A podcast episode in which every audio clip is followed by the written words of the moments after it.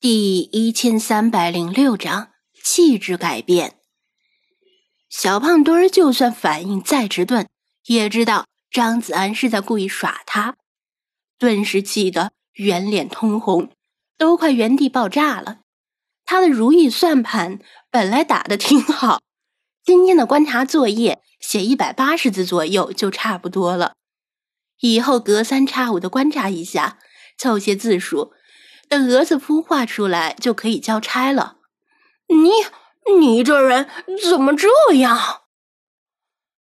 他用胖指头指着张子安的鼻子，恨恨地说：“如果张子安根本没有帮忙就算了，偏偏故意帮倒忙，先给人希望，再把希望给砸碎，怎能不令小胖墩儿气得牙根痒痒？我怎么了？”张子安装出无辜而委屈的样子，反问道：“小胖墩儿暴跳如雷。我说过了，我明明说过了，我们老师让观察的是蛾子，蛾子啊！老师还特意强调不要观察蝴蝶。你为什么不提醒我这是一只蝴蝶？我为啥要提醒你？”张子安笑道：“你可以观察，我也可以啊。我店里没生意的时候啊，就喜欢对着这只凤蝶幼虫自言自语。你干嘛自作主张，非要把我说的话抄下来呢？”我小胖墩儿懵逼了。对呀，从头到尾，张子安从来没有说过要帮他写观察作业，也没让他如何如何。全是他自以为是的，以为张子安自愿帮忙。其实，如果这小胖墩儿态度不那么恶劣，张子安早就想提醒他，这不是蛾子。但谁让他小小年纪就那么不懂礼貌呢？他不仅态度恶劣，还出口成脏，骂老师是傻叉。人家老师布置的观察作业很正常。又不是观察月亮三十天，或者数一亿粒米之类的奇葩作业，凭什么骂老师？既然他父母管教不了他，张子安就让他稍微吃点教训，让他知道没人欠他。小胖墩儿搜肠刮肚想了半天，终归没想出什么说辞，委屈的眼泪都在眼眶里打转儿。只得恨恨的一跺脚，叫道：“有什么可臭屁的？不就是一只毛毛虫吗？到处都是，我去别的地方找一大堆。有本事你别跟着我！”这说话都语无伦次了，张子安干嘛要跟着他呢？撂下几句场面话，小胖墩儿气呼呼的转身走了。看他走的方向，似乎是要绕去宠物店后面那片绿地。绿地里树多草多，一到夏天确实有很多毛毛虫。只是他能够分清哪种是蝴蝶的幼虫，哪种是蛾子的幼虫吗？反正这就不关张子安的事儿了。张子安又抬头看了一眼那只古天乐绿的凤蝶幼虫。今天是周末，差不多快有顾客上门了，他该回店里了。他一转身，却看到有一个人正举着手机对准他，似乎是在拍摄。“Hello，是店长先生吗？”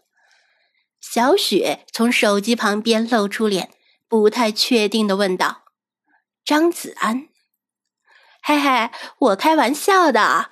虽然店长先生的外形变化很大，我都快认不出来了，但欺负小朋友的习惯还是一成不变哦。”小雪打着哈哈说道：“这锅我可不背，我什么时候欺负过小朋友？刚才那次除外。”张子安辩解道：“另外，我不就是黑了点儿吗？至于认不出来吗？”小雪一手拿着手机，另一只手托着下巴，皱着眉头，盯着他思考了一会儿，说道：“嗯，要说外形变化似乎不大，只是黑了一些，也瘦了一些。但是感觉气质变化很大。气质这种东西已经是玄学范畴了，讨论也讨论不出结果。”话说你怎么来了？还来的这么早？张子安岔开话题，因为我得了内线消息，说可以来宠物店领埃及的土特产，先到先得，所以我吃完早饭就匆忙赶来啦。小雪笑眯眯的伸出手，土特产呢？不用说，肯定是鲁依云给他通风报信的。否则，消息没可能这么快流传出去。没错，小雪今天早上被母亲催着叫醒，躺在床上先刷了一会儿朋友圈，看到鲁依云刚更新一条朋友圈，开心的晒出张子安发给店员们的礼物，包括金版护身符和新鲜的椰枣。他知道张子安去了埃及。毕竟他在朋友圈和公众号里说过了，他会跟着滨海大学科考队去一趟埃及。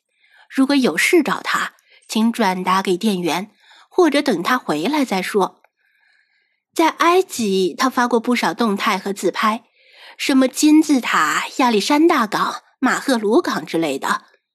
但是之后，却突然像消失了一样，音讯全无。也没有给出预计的回国日期，所以他不知道他已经回来了。看到鲁依云的朋友圈之后，他想，反正闲着也是闲着，不如走一趟。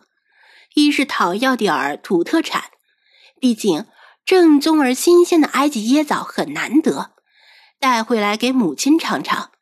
第二点，最近他所在的直播平台上。那个叫世华的人鱼 coser，很是引起了不小的风波。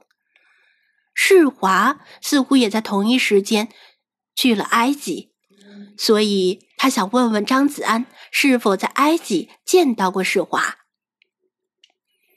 于是他一大早就来到这里，恰好看到了一个疑似张子安的背影在忽悠一个小男孩，所以他悄悄的开了直播。土特产呢？有你的一份，进店去拿吧。不过直播间里说过我坏话的人，肯定都没有，别做梦了。张子安不用看就知道，直播间里肯定又在讥讽他。由于今天的直播时间比较早，外加没有提前预告，直播间里的观众不像平时那么多，在线的都是铁杆粉丝。哟，那个自我感觉良好的黑大哥是谁呀？什么黑大哥啊？明明是黑叔叔。嗯，是的，是的，拳打南山敬老院，脚踢北海幼儿园的装逼犯，现场为大家演示啊如何在小学生面前装逼。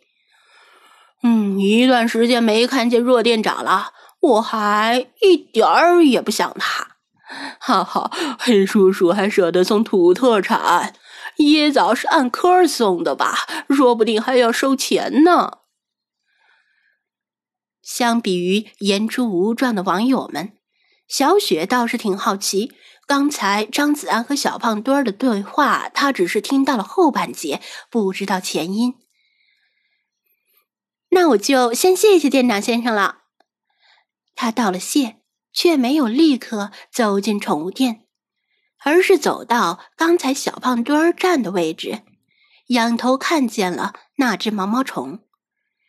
如张子安所言，这只毛毛虫在毛毛虫大家族里面还算是顺眼的，但依然令他刚吃进去不久的早餐有些上涌的感觉。